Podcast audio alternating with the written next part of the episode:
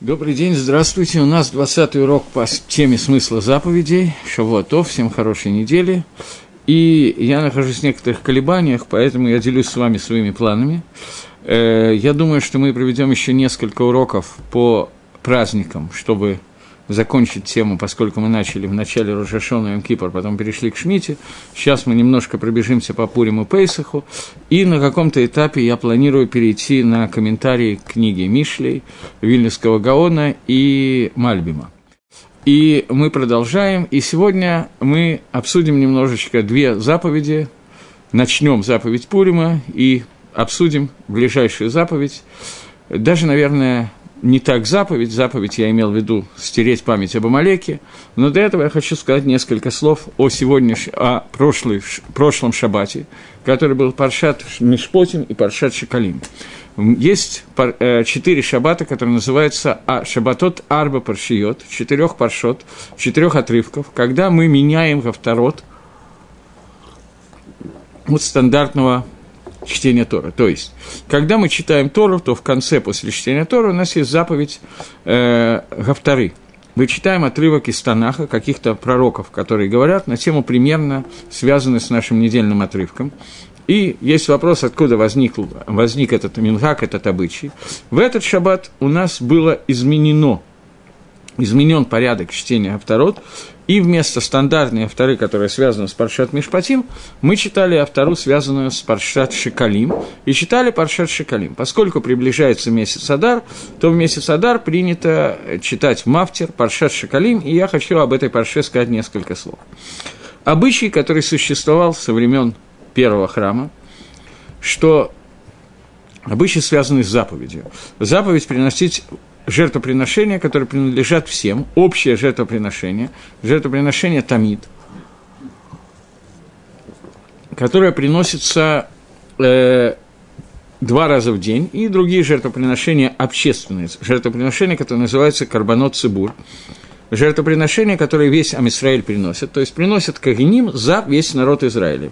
Есть частные жертвоприношения, которые связаны либо с авейрой, который совершил человек, и он, если сделал какой-то авейр, должен принести жертву э, за шогик, за случайную авейру, либо жертвоприношение который надава, недер, когда человек дал обед принести какую-то жертву в храм, этот человек приносит на свои личные деньги – есть еще один вид жертвоприношений, который приносится, когда человек должен принести корман, жертву, за то, что э, не связанную с Аверотой, не связанную с Недорем, а просто каждый день в храме приносятся общественные жертвы. В этих общественных жертвах должна, должен быть удел у каждого из народа Израиля – Поэтому для того, чтобы были деньги на приношение жертв, и все сдавали деньги на это жертвоприношение, существует обязанность каждому человеку сдавать по полшекеля. И сказано в Торе, что бедняк не даст меньше, и богатый не даст больше. Каждый человек дает по хацы, шекель, мишекель, гакодыш, и каждый человек должен внести свою как бы лепту в жертвоприношение, которое приносится внутри всего года. Новые жертвоприношения покупаются и приносятся из денег, которые сдали, начиная с Рошходыша Нисан, с первого Нисана, перед Пейсахом. Поэтому с первого Адара, с Рошходыша Адар, начинают выходить глашатые и сборщики денег и собирают деньги с народа Израиля. И в каждом месте устанавливается специальный шафарот. Шафар – это рог быка, в котором есть один конец узкий, другой широкий. И в этот широкий Шафар бросается по полшекеля, каждый входящий бросает по полшекеля, и потом эти деньги приносятся в храм, и там лежат в специальных хранилищах, которые называются трумат и лишка, трумат, который приготовили для лишки, часть денег идет на жертвоприношение, часть на ремонт храма, и существуют определенные законы, определенные соотношения, куда идут эти деньги. Мингак вносить эти деньги начинается с Рошходыша, поэтому перед Рошходыш Адар прерывается – недельные отрывки Мафтера, и в Мафтер считается отрывок из Торы, отрывок из Паршат Китисе, мы читали, это первый из этих отрывок, что когда ты будешь считать в Наисраиле. Теперь это то, куда идут эти деньги и как их собирают. В Торе сказано заповедь, что когда сказано, когда ты, Маше, будешь рассчитывать, считать народ Израиля, то ты не имеешь права сосчитать народ Израиля, ты не имеешь права считать 1, 2, 3, 4, делать перепись населения, Но каким образом можно узнать, сколько человек в народе Израиля есть? Когда вы сдаете по полшекеля, вы знаете, что собрано, допустим, 100 тысяч шекелей, это значит, что в этом месте находится 50 тысяч 200 э, тысяч евреев, извините, и так далее. И таким образом считается и выясняется, сколько человек находится в это время по количеству полшекелей, которые сдает каждый человек. И митсу сдавать деньги находится от мужчины старше 20 лет, женщины, дети не сдают эти полшекеля, и мы обсудим, какая из этого навкамина, какая разница из этого. Таким образом, есть запрет на то, чтобы считать, сколько человек находится в Израиле, и расчет ведется по вот этим вот полушекелевым монеткам. Окей. Вначале скажем, какой мингак, потом немножко обсудим, что такое хацишекель. Мингак – обычай. Сегодня мы сдаем по пол шекеля, по пол монеты той страны, в которой мы живем. То есть это либо пол рубля, либо пол э, шекеля, либо пол доллара, в зависимости от места, которое мы населяем, но это должна быть монетка, которая является какими-то деньгами. Я не знаю, сегодня в России существует 50 копеек полтинник или нет, я просто очень не в курсе. Или, может быть, надо сдавать минимальная монетка, это, я не знаю, 100 рублей, сдавать надо 50 рублей, я не знаю точно, думаю, что 50 рублей нету монетой, поэтому, может быть, там надо сдавать 5-рублевую монету. Я просто не знаю, как это делается в России. В Израиле есть те, кто сдают по полшекеля, есть те, кто сдают по полдоллара, поскольку полдоллара как бы серебряная монетка в памяти того полушекеля, которое было. Э, поскольку это только мингак, только обычай, поскольку сегодня мы не можем э, потратить эти деньги на жертвоприношение, то любой из обычаев будет верным и правильным. Поскольку в Торе это митсу упомянуто три раза, то общий обычай, общий мингак, что мы сдаем три раза по полшекеля, для того, чтобы...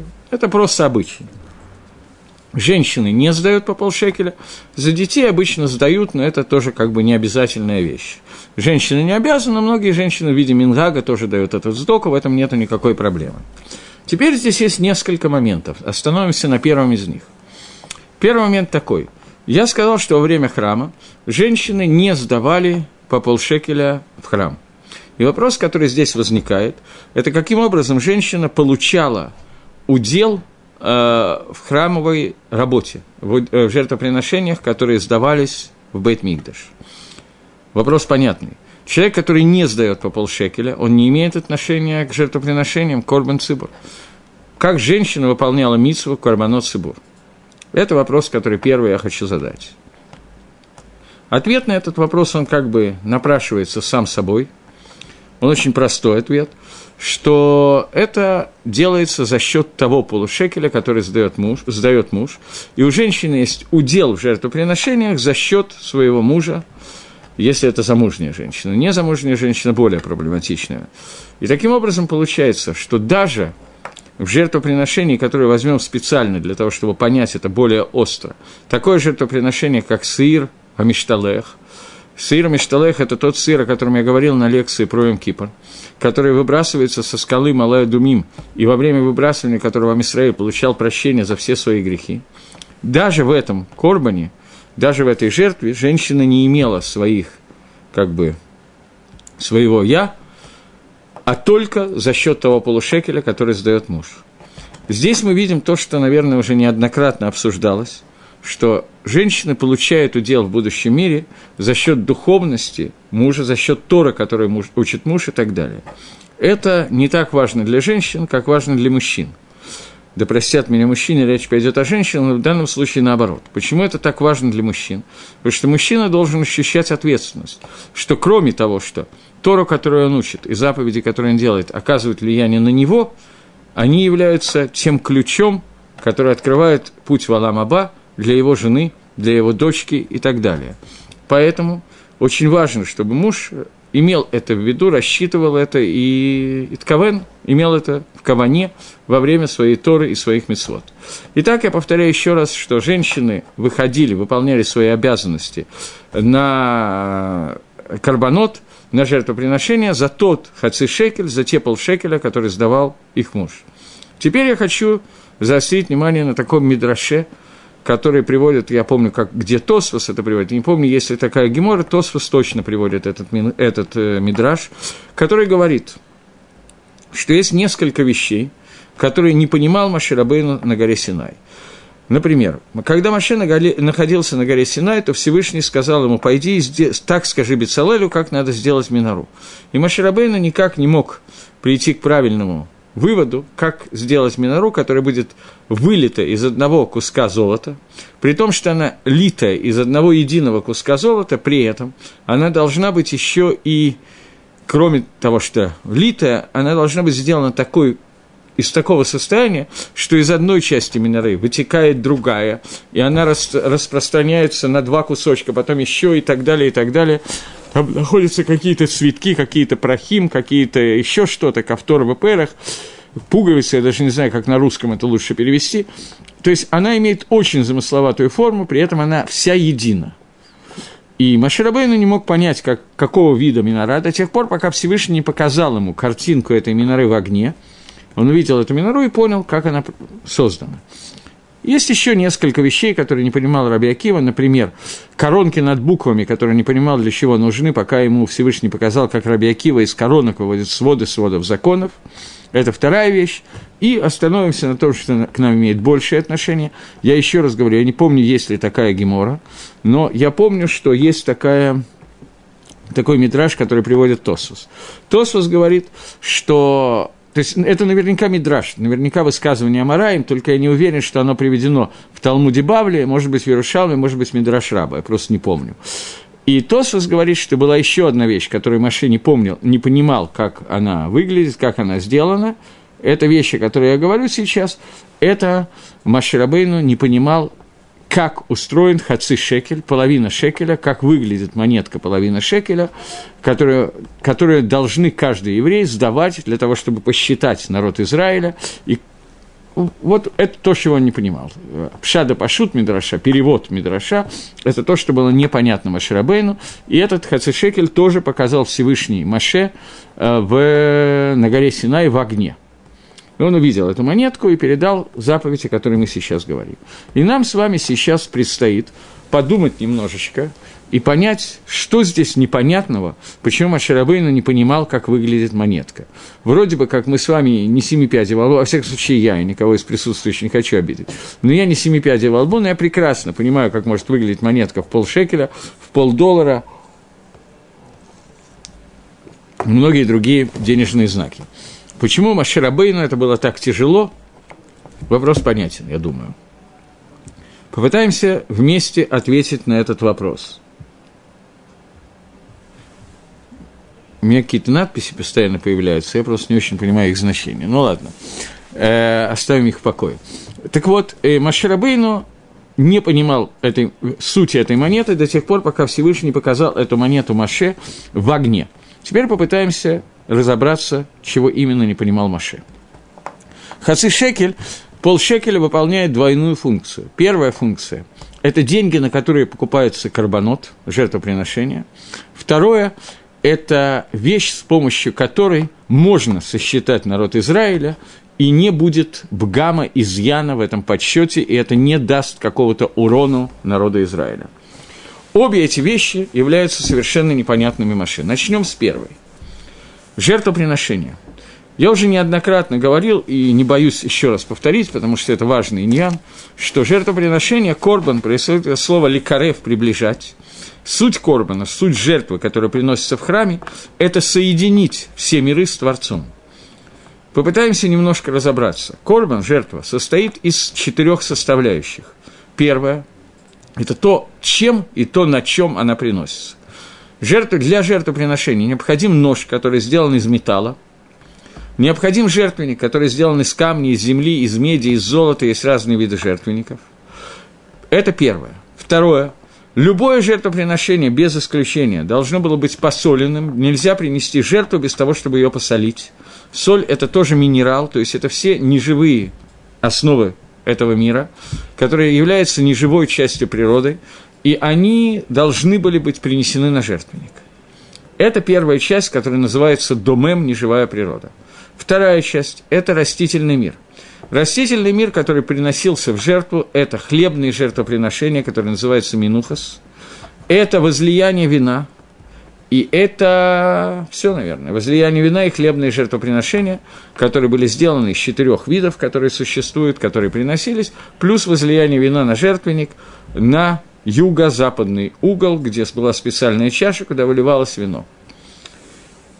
И, наконец, кого мы приносим в жертву? Либо голубя, либо бычка, козла, барана и так далее. Кого-то из кошерных животных, домашних животных – парнокопытных, рогатых и так далее, которые мы приносим на жертвенник и воскуряем их кровь, и не только кровь, брызгаем кровь на жертвенник, воскуряем их и морим, кусочки мяса, которые специально для этого созданы, на жертвенники, которые сгорают и восходят как рех нихох, как приятный запах для Творца. И это четвертая, третья часть, то есть животный мир – он тоже участвует в жертвоприношении. Наконец, последняя часть, на которой нам надо поменьше останавливаться, но тем не менее, это тот человек, который приносит жертвоприношение, тот, который посылает жертвоприношение, и тот, который его воскуряет. Это человек, который участвует в жертвоприношении, и тот, которому принадлежит эта жертва. То есть есть четыре основы мира, все четыре основы, больше в мире нету основ, это не живая природа, растительный мир, животные и человек, они все участвуют в том, что вот эта вот жертва возносится, оле, леакодыш Бругу, возносится ко Всевышнему. И тем самым весь мир, все четыре основы мира, весь мир соединяется с Творцом, и это пронизывает самые высокие сферы, которые существуют, и доходит до престола славы Всевышнего, и соединяет нас со Всевышним, с Творцом, и эти жертвоприношения, которые были в первом, втором и будут в третьем храме, и были в Мешкане, в шатре, когда евреи вышли из Египта, это то, благодаря чему мир соединен со Всевышним, и часть этих жертвоприношений – это то, что помогает нам до сих пор. Вот эти жертвоприношения, которые являются самым духовным, что можно представить в мире, самой наиболее высокой частью этого мира, возносят нас к этому миру. Каким образом они приобретаются? За то, что мы сдаем полушекелевую монетку, за деньги. Деньги – это является вещью, которая, в принципе, трудно придумать более материальное что-то, чем, чем деньги. Это самое материальное из всего, что существует. Что я имею в виду? Что э, я думаю, что все знают, в общем, более или менее, что материальный мир, он состоит из желаний получить удовольствие, например. Человек любит мороженое крем-брюле и не любит сливочного, я глупость говорю специально. Человек хочет есть это мороженое получает, удовлетворяет свою тайву, стремление к получению удовольствия от того, что он кушает мороженое. Гезунтергей, на здоровье. Во время, когда он смотрит на какие-то части этого мира – ему хочется приобрести это. Но существует дополнительный Ецер, дополнительный Ецер-гора, который существует рак ах только по отношению к деньгам. Деньги играют какую-то немножко другую роль – когда человек видит деньги, знает о деньгах, говорит, зарабатывает и так далее, многие люди теряют полностью самообладание. И деньги становятся самым важным вообще, что может быть, когда, в принципе, деньги должны являться средством для того, чтобы купить то, что мне нужно. Что мне нужно? Стул, стол, часы, еда, компьютер. Все это есть. Сегодня не нужно ничего. И тем не менее, при слове «деньги» вы можете обратить внимание, как у некоторых ваших знакомых, в всяком случае моих, глазки загораются совершенно с большей степенью, чем когда упоминаются любые другие материальные блага. И вот это самая такая нехорошая часть, о которой можно говорить, самое материальное, что может быть, то есть бабки, деньги, это то, что должно превратиться в то, что соединяет весь этот мир с Творцом – это была кушья, это была трудность, которую не мог понять Маширабейну, до тех пор, пока Всевышний не просто рассказал ему то, что мы с вами говорим, а показал ему этот хацишекель в огне, то есть показал ему, как материальность может перейти в духовную стадию, в духовную ступень. Нам с вами понять это, с одной стороны, легко, с другой стороны, трудно.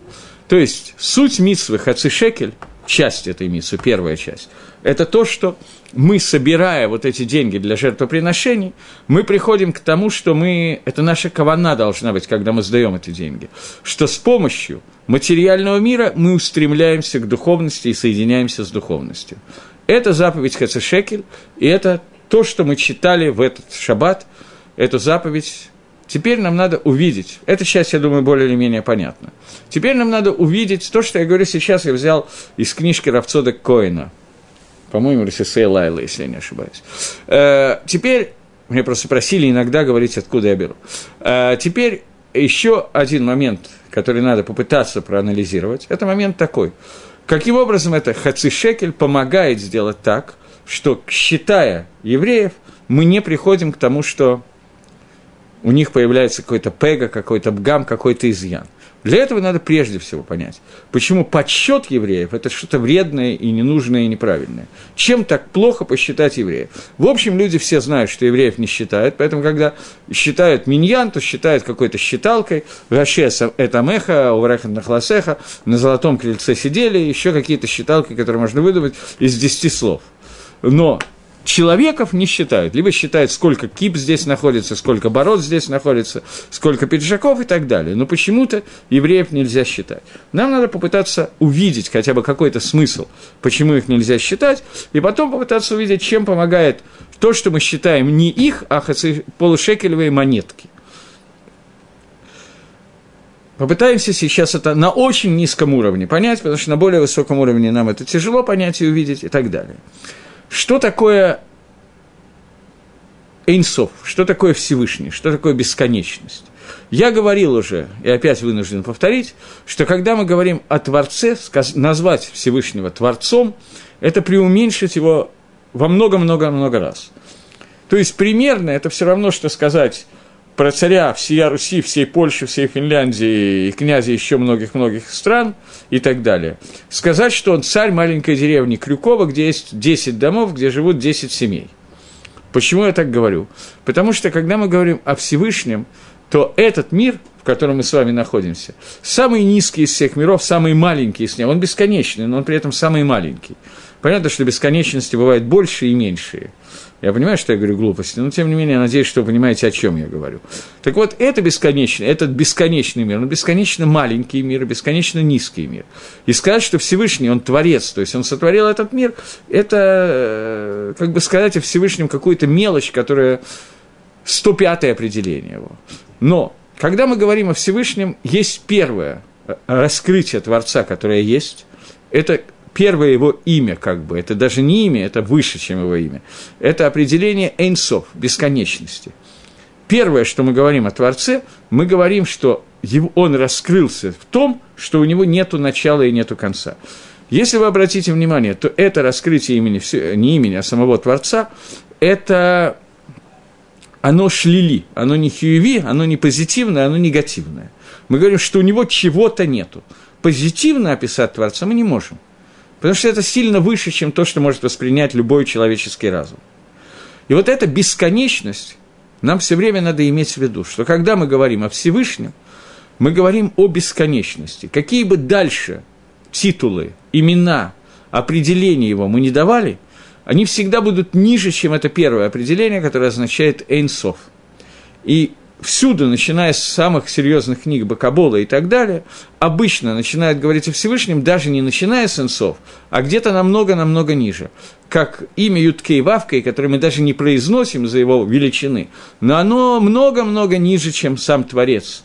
А несмотря на то, что мы говорим, будет Всевышний един и имя его едино, тем не менее, это имя, это раскрытие Всевышнего на много-много-много более низком уровне, чем то название Эйнсов бесконечности, о котором мы говорим. Поэтому, даже молясь Всевышнему, должны понимать, что мы молимся чему-то, у чего нету начала и нету конца, и он бесконечен во всех измерениях. Теперь, взяв это как определение, как гагдаму, как предисловие, о котором я говорю, теперь можно двинуться чуть-чуть дальше и, и начать попытаться понять, каким образом вот этот мир, который конечен, у него есть начало, у него есть конец, то, что мы называем Аламазе, я сейчас не имею в виду конечен э, в пространственном размере, пространственном размере, как мне недавно кто-то объяснял, человек, который, судя по всему, понимает, о чем он говорит, в отличие от меня, что Вселенная, она конечна, у нее есть определенный размер. Я всегда думал, что Вселенная бесконечна. Он сказал, что я думал глупости, это, скорее всего, правда. И, но даже если мы говорим о бесконечной Вселенной, даже в этой ситуации, э, говоря о размерах и так далее, э, я сейчас говорю не о пространстве и не о времени, а много-много больших вещах, что весь этот Аламазе, у него есть начало, у него есть конец, он ограниченный, и тем более ограничен каждый конкретный человек, и тем более ограничена наша жизнь с вами, как мы знаем, что она, мы когда-то родились, и догадываемся, что мы когда-то умрем.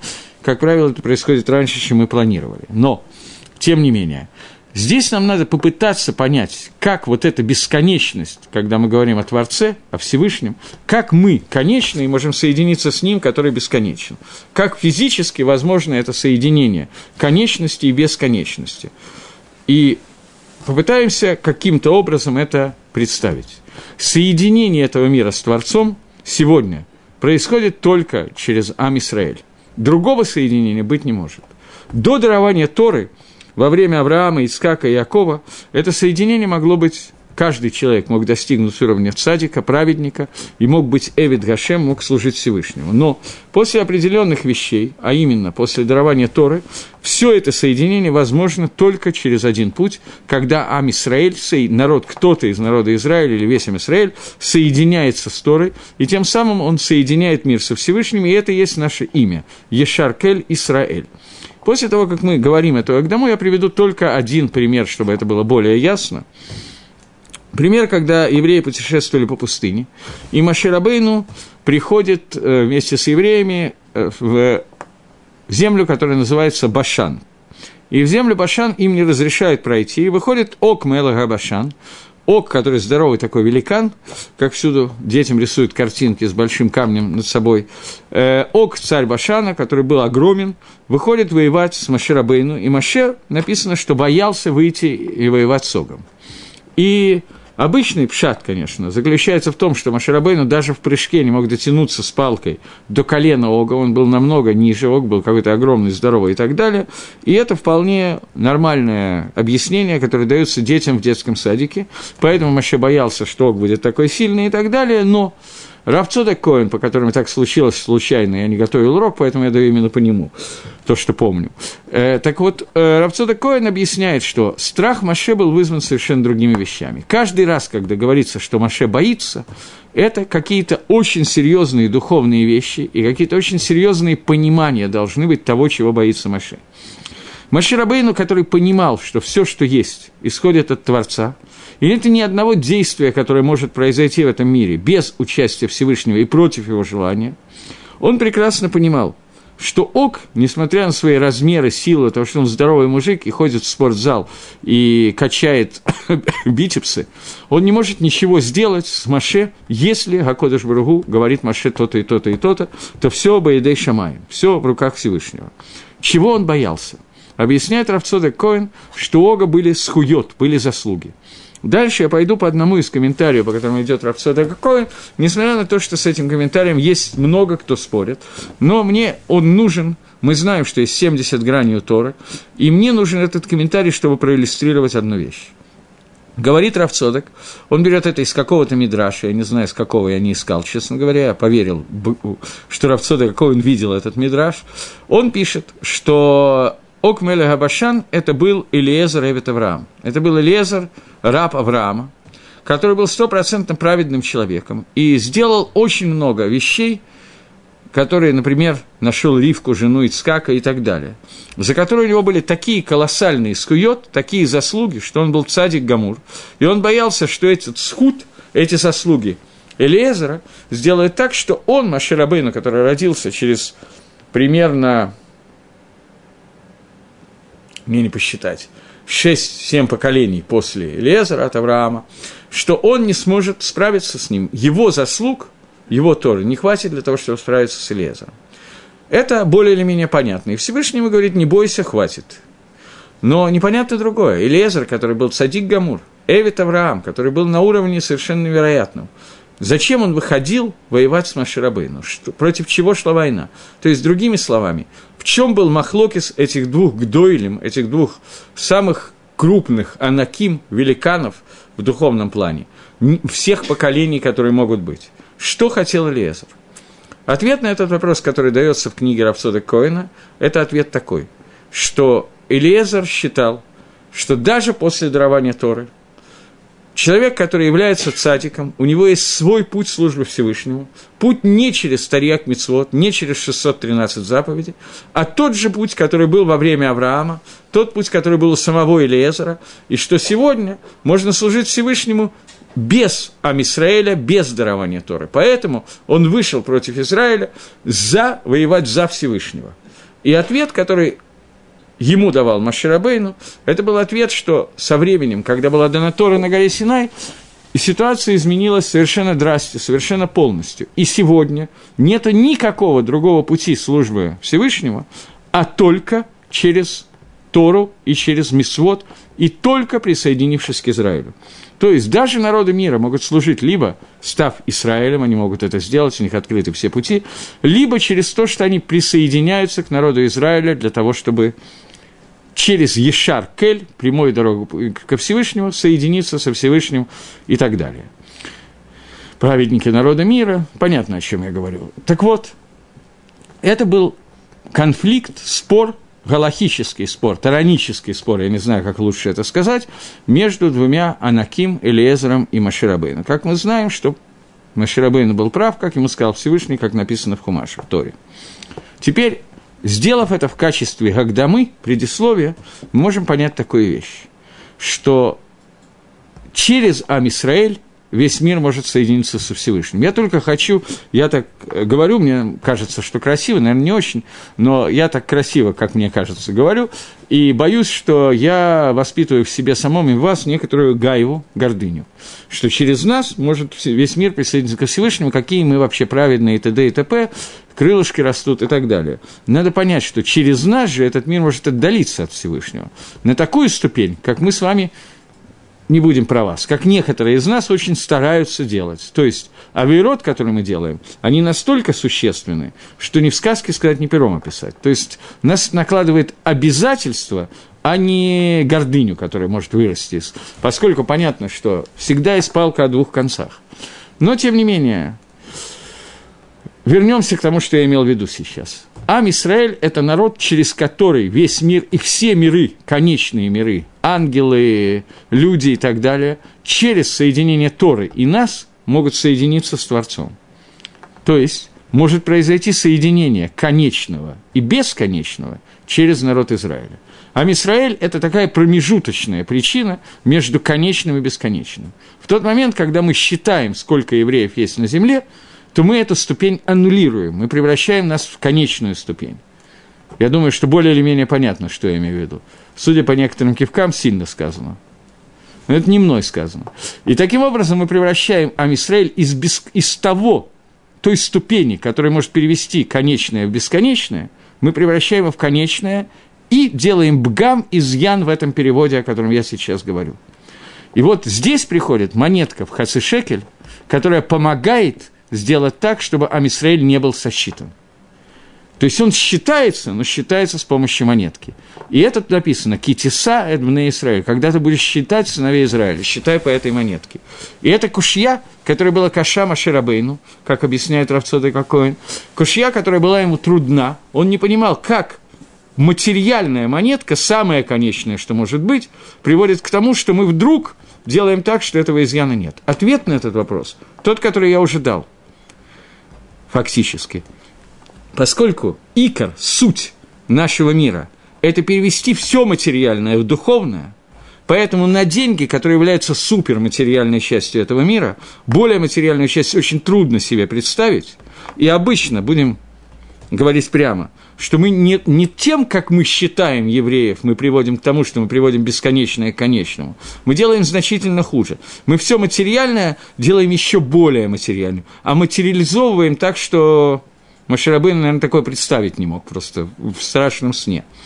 Когда все, что у нас есть, превращается в материальное, и, как говорил Маркс, который работал евреем на полставки, как мы знаем, что бытие определяет сознание, а у некоторых бытие уже ничего не определяет, потому что это и есть тахлис, это и есть цель существования. Маркс еще был немножко до нас, и несмотря на свое на все плохое, что о нем можно сказать, у него была какая-то идея существования сознания. Боюсь, что сегодня у некоторых товарищей еврейской национальности уже есть бытие, а что есть сознание, они просто забыли, они не могут его определить.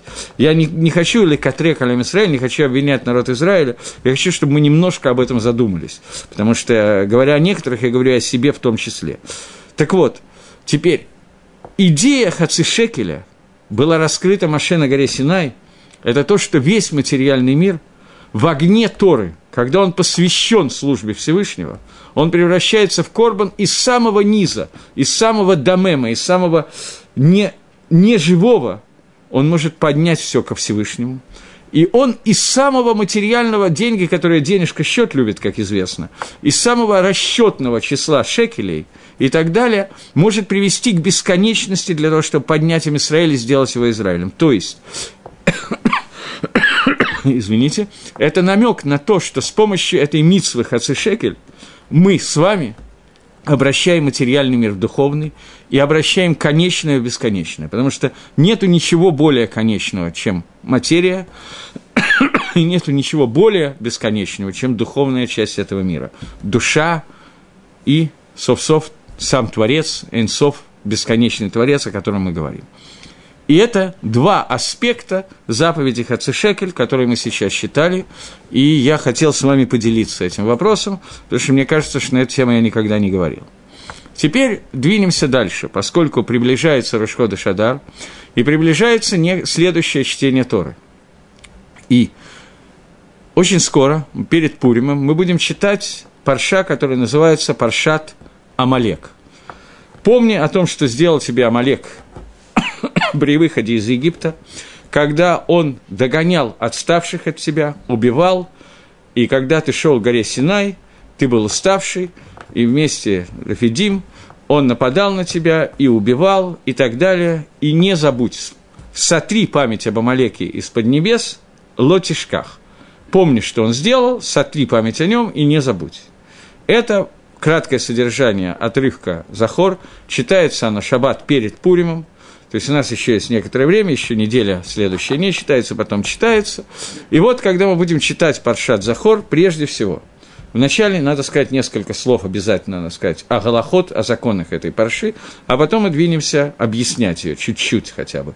Я не уверен, что сегодня я вижу, что у меня по времени Хацишекель занял больше времени, чем я планировал. Я открою тайну, я забыл про то, что вчера был Хацишекель, и думал с самого начала начинать про Захор, но потом решил, что пропустить Хацишекель это будет с моей стороны непорядочно. Так вот, Паршат Захор, который мы будем читать перед, перед э, Пуримом, это парша, которая рассказывает о необходимости, об обязанности стереть память об Амалеке. Мы должны выйти на войну и убить всех амалекитян.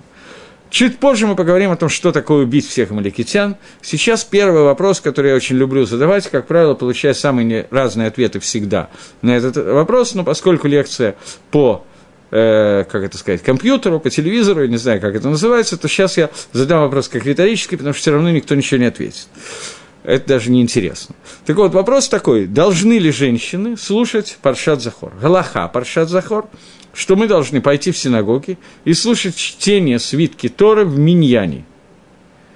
Когда Миньян, то выносится свиток Торы, читается Паршат Захор, и вопрос, должны ли женщины идти в синагогу и слушать чтение Торы в Миньяне или нет.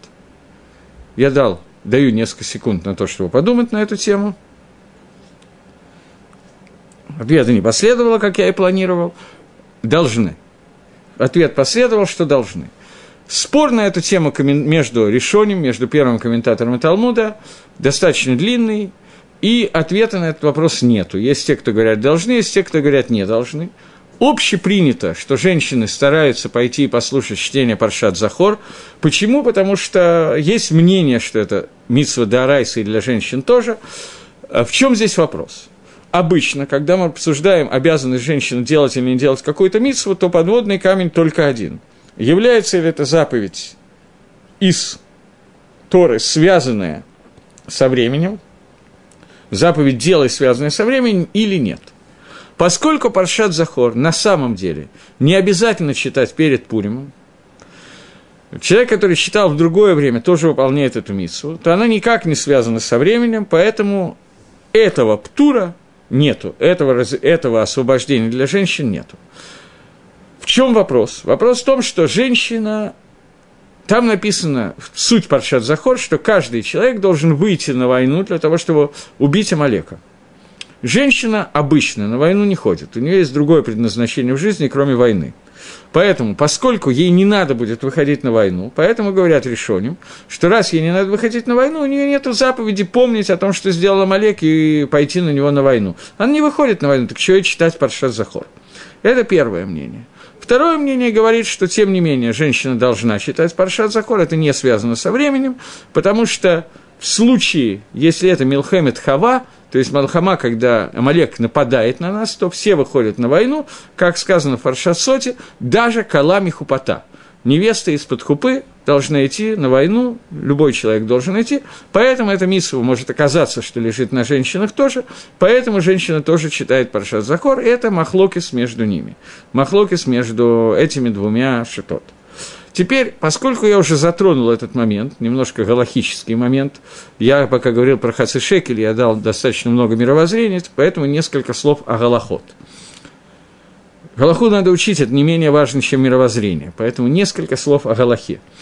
Э, я говорил о том, что мицва чтение Паршат Захор – это не митсва, связанная со временем, и не обязательно читать именно в Парша, именно в отрывке перед Пуримом. Почему мы читаем ее перед Пуримом?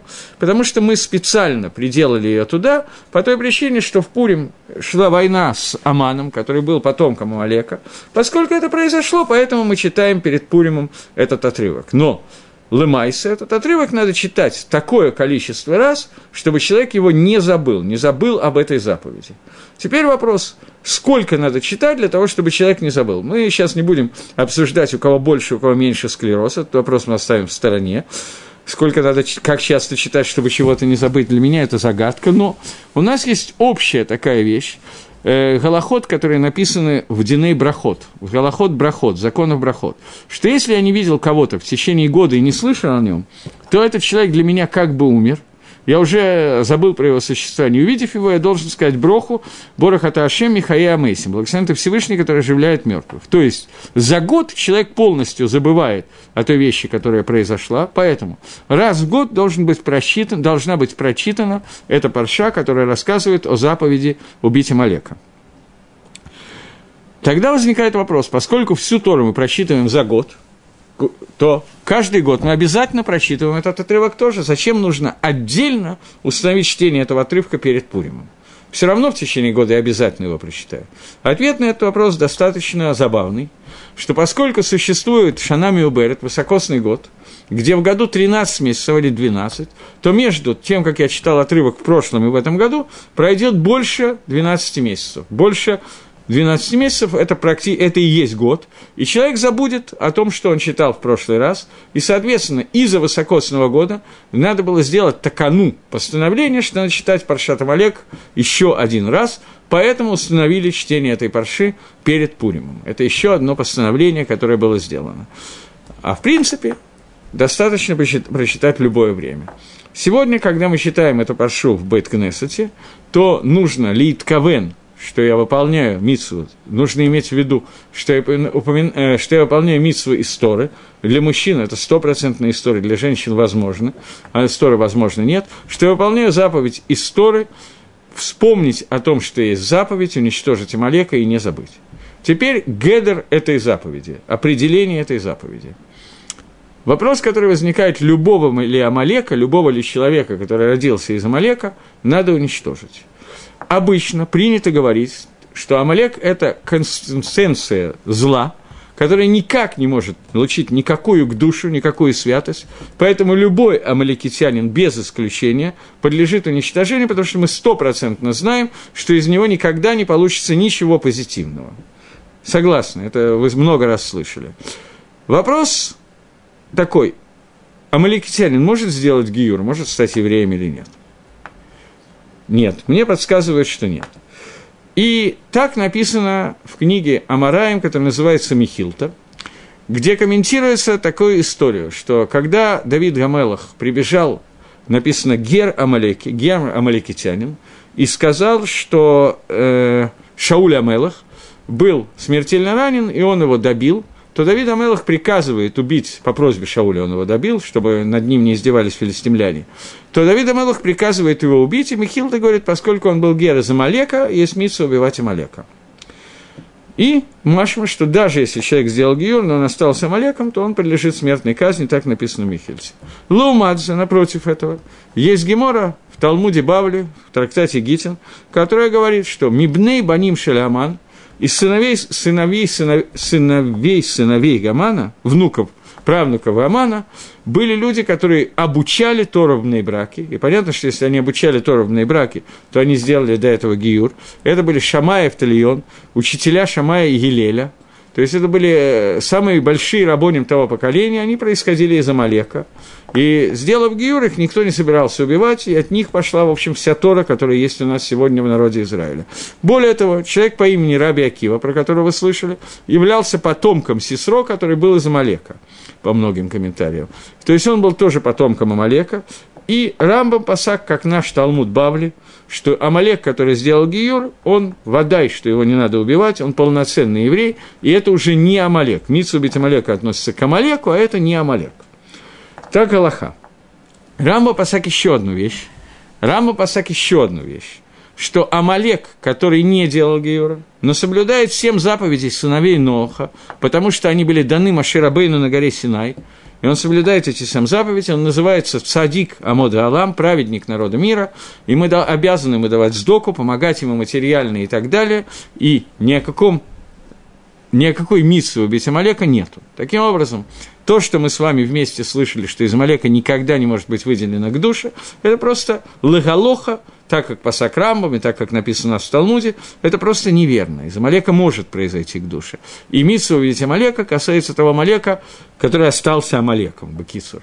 И таких людей, к сожалению, в мире предостаточно, но поскольку мы не знаем, кто они и как они, то сегодня у нас нету такой митсвы, поскольку мы технически не можем знать, кто является Амалеком, Э, некоторых из тех, кого мы будем считать Амалеком, потом скажутся евреи, такое тоже вполне возможно.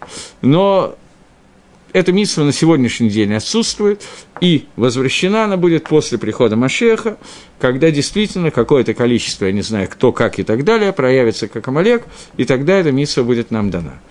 Сегодня Кимуван этого делать нельзя, и э, просто чтобы вас развлечь больше – для того, чтобы вы не думали, какой я жестокий и так далее.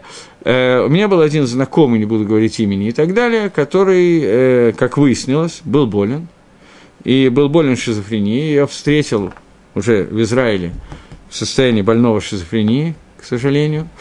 И на какой-то из встреч он сказал, что вот он сейчас, Ильяу Ганави, пророк Ильяу, он открыл Ешиву, где учит на пророков – он был совсем болен, у него лекарства неделю, ну, совсем плохо было. И он учит на пророков, и вот сейчас, поскольку скоро Пурим, они готовятся к исполнению миссии убивать Амалека. Я, так честно сказать, немножко испугался, потому что я не знал то- точно, кого они выберут Амалеком. Мог быть по жребию, а мог быть... Ну, понятно. Вот, ну, окончилось все благополучно, его госпитализировали, и как бы никого никто не трогал. Но выводай, что сегодня мы не знаем, кто Амалек – эта мисва как таковая сегодня отсутствует. У нас есть мисва помнить о том, что мы должны уничтожить Амалека. И единственная часть этой мисвы, которая относится к нам сегодня, кроме вспомнить о том, что когда-то, когда будет царь Машех, мы должны будем это сделать по приказу Машеха, и он будет решать, кто Амалек, а не мы с вами. Но у нас есть еще одна часть этой заповеди, которая находится как бы сегодня, и мы обязаны сегодня ее выполнять. Бепнимию Затора, то, что сегодня принято говорить, Альпи Кабола, существует такая вещь, как внутри каждого человека, существует определенное количество медот, определенное количество качеств и определенное количество клепот, э, всяких вещей, которые связаны с Ецаргарой, Ситроохра, и одна из этих клепот называется клепа Амалек. Есть разные виды клепот, и некоторые клепот, некоторые, я не знаю, как клепа перевести на русский язык, кто мне подскажет – нет, как-то надо перевести. Шелуха, которая вокруг, кожура, которая вокруг плода. Оболочка. Так вот, эта оболочка, это, конечно, плохой перевод, но лучшего мне не придумать.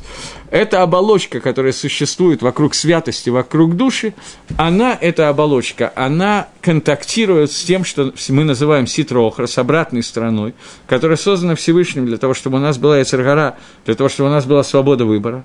И она существует и связана с силами э, то, что на русском очень грубо называется, и, естественно, не, не то имею в виду, что русские э, те самые имеют в виду, когда называют нечистая сила. Но существует такая вещь, которая называется тума, и клепот, они то, что отделяет нас от этой тумы, от этой нечистоты. И вот эти клепот, как оболочка вокруг плода, защищает плод от насекомых, которые вокруг, и от всего, что может испортить этот плод, эта оболочка защищает нас. Но защищая нас, наш Ецер готов, наше доброе начало, она сама как бы соединена с этой тумой, потому что иначе она не может существовать.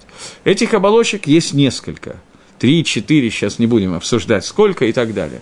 Часть из них, хабарники очень любят на эту тему говорить, называется клипа нога, которая яркая клипа, которая, которая соединена со светом. И есть оболочка, которая полностью состоит из тумы – которая больше, то есть она не может быть полностью из тумы, такого не бывает, но она настолько сильно состоит из вот этой вот нечистоты, отсутствия света, из этой темноты, что для того, чтобы она нужна для того, чтобы как-то предохранить следующую за ней оболочку и так далее. Этих оболочек несколько. Я не буду входить сейчас в их перечисление и так далее. Одна из них называется Амалек. И это оболочка, которая должна быть полностью уничтожена. То есть это та часть клипы, та часть оболочки, которая полностью повреждена, и мы должны от нее отделиться. Не мы не можем ее перевернуть, это невозможно ее обратить в сторону святости, в сторону к душе. И вот, когда мы говорим о том, что мы должны уничтожить Амалека, кроме простого понимания посука, который является безусловно основным – но сегодня, к сожалению, мы не в состоянии, к сожалению, к счастью, я не знаю, как сказать, но в любом случае мы не можем выполнять эту миссию, мы не должны выходить и убивать кого попало, а вдруг это Амалек, это, я надеюсь, что понятно. Но когда мы говорим об уничтожении Амалека, мы должны уничтожить этого Амалека внутри себя. Несколько слов об этой оболочке. Амалек, богематрия, числовое значение слова Амалек, это сафек, сомнение – это вещь, которая известна, но пропустить ее, тем не менее, не хочу. Когда мы находимся в изучении Торы, в контакте со Всевышним, в исполнении Мисвод, то самое опасное, что может быть сегодня у нас, и мы об этом поговорим, когда будем говорить про Пейсов, но самое опасное которое, из того, что может быть у нас, это сомнение в том, надо это делать или не надо это делать. Фактически, это сомнение, этот сафек родился в тот момент впервые, когда Адам решен, первый человек, вместе с Хавой, у них был обеденный перерыв, и они ели от дерева познания добра и зла. И в этот момент внутрь их вошел сафек, вошло сомнение. Если раньше человек точно знал, что такое хорошо и что такое плохо, то сегодня это вещь, которая для нас совершенно не очевидна. И у нас постоянно стоит выбор, вот так сделать правильно или так сделать правильно. И выбираем мы, у нас есть килим, у нас есть возможности сделать правильный выбор. Но далеко не всегда это легко сделать. И поскольку у нас есть этот сафек, то в этот сафек легче войти Ецергара. И Ецергара входит в него и говорит нам, сделай наоборот. Поскольку у нас есть общие желания Ецера, нашего дурного начала, не делать мицвод, а делать наоборот, то поэтому, когда у нас есть еще и какое-то сомнение, а может быть ничего страшного, а может быть и так далее, то в этот момент справиться с этим очень тяжело, практически не то, что я хотел сказать неправильно, хотел сказать невозможно, нет. Нету такой вещи, где мы не можем справиться с нашим Ецером. С помощью Всевышнего, с помощью Сиюта Дешмая, который у нас есть, мы, безусловно, можем это сделать. Но, тем не менее, когда мы становим, находимся в состоянии сафека, сомнения, то это наиболее сильное проявление нашей Ецаргары. Другими словами, когда мы говорим про обычного человека, стандартного человека, у которого есть свои виды Ецаргары, но ему не приходит в голову, что сейчас он пойдет и кого-то убьет, потому что этот человек ему просто не нравится, раздражает его. Я думаю, что большая часть людей, которые будут слушать этот урок, они именно такие люди. У них редко возникает желание кого-то... То есть, э, я неправильно говорю, желание может возникать регулярно кого-то прибить, но, тем не менее, они, как правило, не реализуют это желание и справляются с этим очень легко, потому что у них более или менее нет сомнений в том, что это не то, что сегодня требуется, Всевышний не этого от них хочет. Поэтому им не очень трудно справиться со своим желанием, например, когда муж ссорится с женой, и наоборот, то первое желание взять сковородку и как правило, мы легко справляемся с этим желанием. У Хашвироша была более серьезная ситуация. Он, как мы знаем, не справился. Об этом, вероятно, мы поговорим в следующий раз. Но нормальный, стандартный человек, у него желание кого-то пришибить, оно легко контролируется, потому что у него нет никаких сомнений, что этим не надо заниматься. Маша и Кен, что не так – в тот момент, когда человек понимает, что у него возникло какое-то желание не от готов, но при этом у него есть сомнения, а может быть ничего страшного, может быть все в порядке. Причем понятно, что у разных людей это сомнение будет разное. У одного будет сомнение, существует Всевышний или нет. У другого такого сомнения нет. Он понимает, что Всевышний существует. Вопрос, все ли заповеди Торы дал Всевышний, а не придумал ли некоторые Маширабейну сам или кто-то из наших мудрецов сам. Третье сомнение, что, может быть, заповеди устарели. Я привожу такие вещи, которые вы наверняка слышали много раз специально. Четвертое, что заповеди, конечно, не устарели, все это правильно, но, может быть, не все люди обязаны соблюдать все заповеди. Вот для каких-то особо праведных это обязательно, а для остальных ничего страшного и так далее. То есть, лагород гетер, найти себе разрешение очень легко, но только в тот момент, когда у меня есть ряд сомнений на тему того, должен я это делать или нет. В тот момент, когда для меня эта вещь пошут, четко, понятно, без всяких сомнений, то нарушить какой-то заповедь Торы практически невозможно. Это похоже на то, как говорила Алиса в «Стране чудес», если кто-то еще читал эти книги, я не знаю, кто читает, кто нет, и какие книги сегодня, что если долго держать э, в руках раскаленную до красна кочергу, то в конце концов обожжешься.